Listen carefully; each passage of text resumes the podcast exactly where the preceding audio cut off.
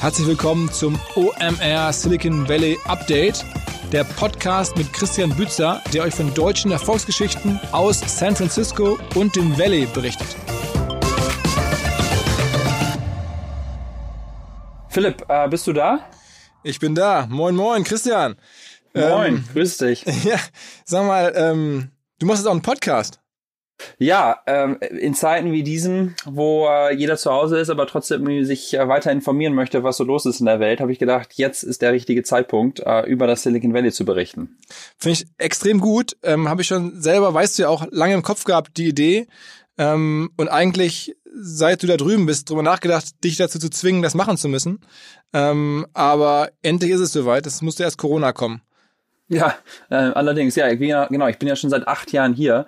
Ähm, wir kennen uns ja aber schon sogar noch ein bisschen länger, ne? Ich habe vorhin mal nachgeguckt äh, bei unseren Freunden in Grün, bei Xing, ähm, habe ich hier die erste Nachricht geschickt am äh, 16. Äh, Juni 2010, also fast vor zehn Jahren. Ja, ich habe dir ähm, viel zu verdanken. Das habe ich ja schon ein paar Mal gesagt. Du, ähm, ja, wir haben, ich glaube, ich habe das aller, allererste OMR-Event ähm, alleine gemacht und dann habe ich gemerkt, das ist irgendwie auf Dauer brauche ich Hilfe ähm, und dann äh, haben wir uns irgendwie kennengelernt und seitdem ging es ab, als du dazugekommen bist, große Freiheit, äh, das Event mit aufgebaut, äh, die ersten Jahre hier aus Hamburg unterstützt, da warst du noch bei Adobe ähm, und dann gab es einen Tag, wo ich äh, ganz traurig war, als du mir erzählt hast, ich glaube, das war so nach drei oder vier Jahren OMR, also drei oder vier Jahren, so die ersten Jahre, dass du jetzt äh, in Silicon Valley ziehen möchtest.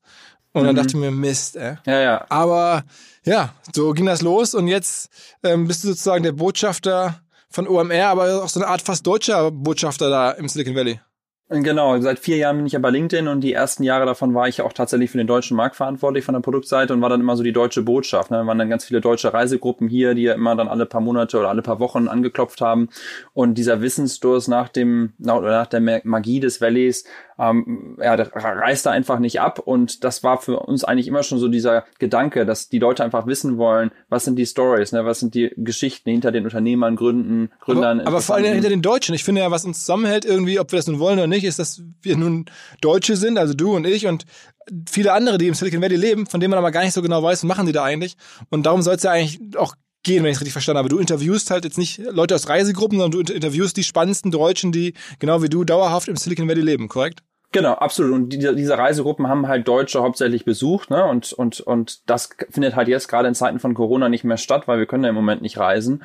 Aber diese Leute äh, haben einfach total spannende Geschichten zu erzählen und genau darauf wollen wir uns fokussieren. Sag mal ein paar Beispiele, wer da so im nächsten Podcast zu Gast sein wird. Genau, in der ersten Folge geht es direkt los mit äh, Pascal Suter. Das ist so ein Serienunternehmer ähm, aus Deutschland eben, der seit ein paar Jahren hier im, im Valley ist unterwegs. Der hat über 150 Millionen Euro an Exits schon äh, hinter sich und ich glaube, es gibt bisher keinen einzigen Artikel oder irgendwie jemand, der darüber äh, spricht. Und er meinte irgendwie, dass er dich von früher auch noch kennt. Absolut, absolut. Ähm wir waren mal gemeinsam bei Bertelsmann in meinen ganz frühen Jahren. Ähm, da hat er im Auftrag von Bertelsmann das Anti-StudiVZ, glaube ich, machen sollen. Ich meine, es hieß Bloom Street oder irgendwie so und am Ende wurde das zumindest damals noch kein Erfolg, aber ähm, ich saß bei ihm damals im Büro und war ganz beeindruckt. Ich war ähm, ja, damals auch in meinen Anfängen. Ja, äh, genau, das meinte er auch. Und äh, ja, war, war auf jeden Fall eine, eine spannende Phase, aber genau das hat nicht geklappt. Aber alles danach hat dann tatsächlich geklappt. Ne? Aber auch einfach so ein Tausendsasser irgendwie, der eine Firma nach der anderen jedes Jahr gründet. Ähm, die nächste Folge danach. Also bestell dem Pascal auf jeden Fall schöne Grüße. Ja, mache ich auf jeden Fall.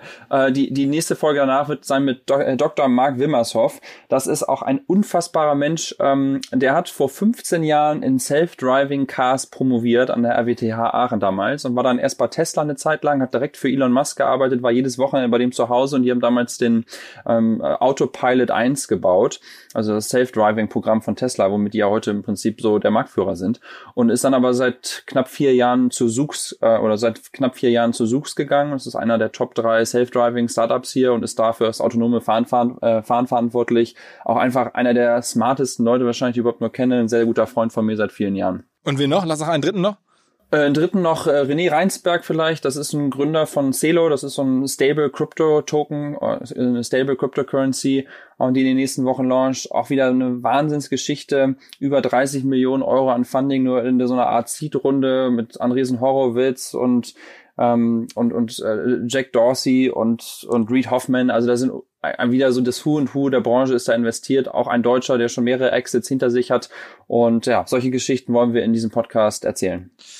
Okay, ich ähm, bin gespannt. Ich freue mich auf die erste Folge. Ähm, bin stolz, dass du es machst, dass du sozusagen jetzt aus unserer kleinen damals OMR-Freundschaft jetzt sozusagen zwei Podcasts geworden sind, ähm, nicht nur einer.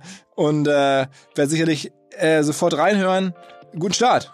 Philipp, vielen Dank. Alles klar. Ciao, ciao. Ciao, ciao.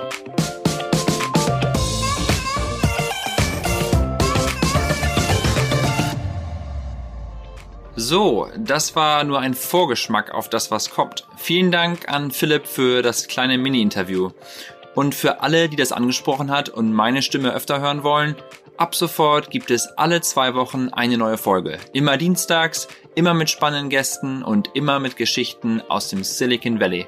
Also, jetzt abonnieren und keine Folge verpassen. Wir hören uns am nächsten Dienstag, dann geht's los.